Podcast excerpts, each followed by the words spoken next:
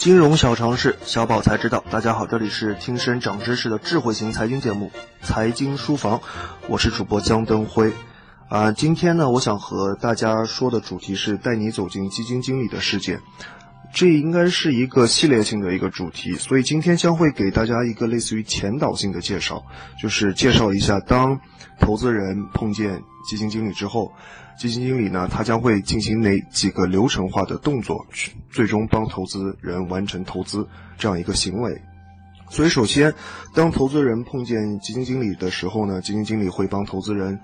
做一份 IPS 书。什么是什么是 IPS 书呢？IPS 书就是投资策略书。所以，投资策略书它一般包含下面几个环节：第一个是收益的要投资人对于收益的要求；第二个是基金经理对于投资人的风险评级；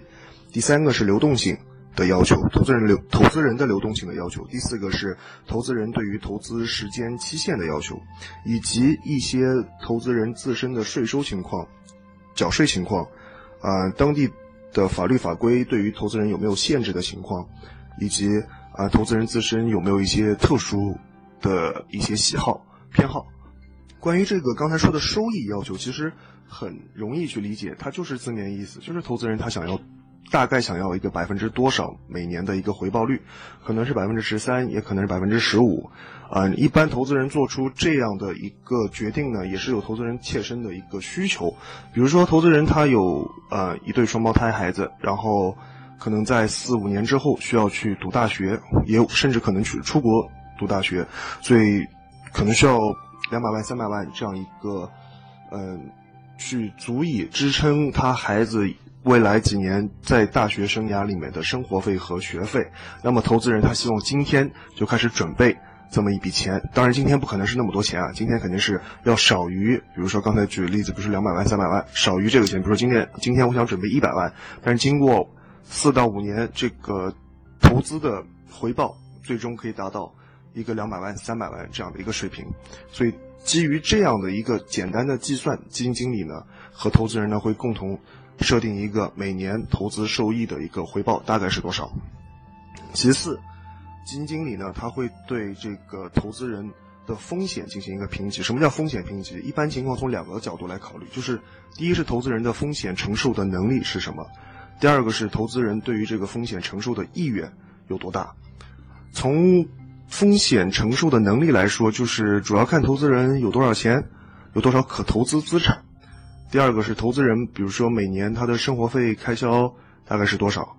啊，一般情况呢，咱们举个例子啊，比如说某个投资人他一年的所有开销加一块是二十万。但是这个投资人呢，他有一千万的可投资资产。一般说可投资资产是不包括固就是固定资产的，比如说房子什么东西，这是不包括。就是一般情况就是可投资类的，比如说钱，就是现金之类这些东西。所以这投资人，比如说二十万二十万的这个生活需求的开销，然后一千万的可投资资产，这样算来算下来的话，大概是百分之二的这样一个比例。当然各个基金公司对于这个比例可能。呃，看法不一样，但是一般情况百分之二的话，相相对而言是个比较低的比率。呃，这那么基金经理他可能会下这样一个结论，觉得这位投资人他是一个他所承受风险的能力相对比较高。其次呢，也会看他这个风险承受的意愿。一般意愿从几个方面来考虑，就是最主要的，最主要的一般是这样看，比如说刚才那投资人一千万的钱，他是从什么地方来的？他是比如说他是一个企业家，呃，企业家的话，他。一般情况，基金经理认为他是一个，呃，他承受风险的意愿相对会比较高。原因是因企业家他肯定在日常的企业经营当中呢，见过各种各样的事，啊，也经历过呃一些难缠的，或者是甚甚至是比如说经营方面的一些损失。所以基金经理会觉得这样的人呢，他更加了解风险，更加所以懂风险，所以他们会更加愿意去承担。一部分风险，因为他们理解了。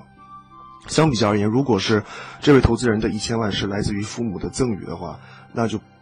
嗯不太一样，因为赠与很有可能就是一次性的赠与，所以基金经理对于这部分的投资人呢会特别的小心，因为假如这一千万投资失败的话，那这个投资人很有可能不会再有能力去把这一千万通过自己的努力再去赚回来，啊，这就是基金经理对于这个投资人的风险。所承担所承担风险的意愿的一个评价。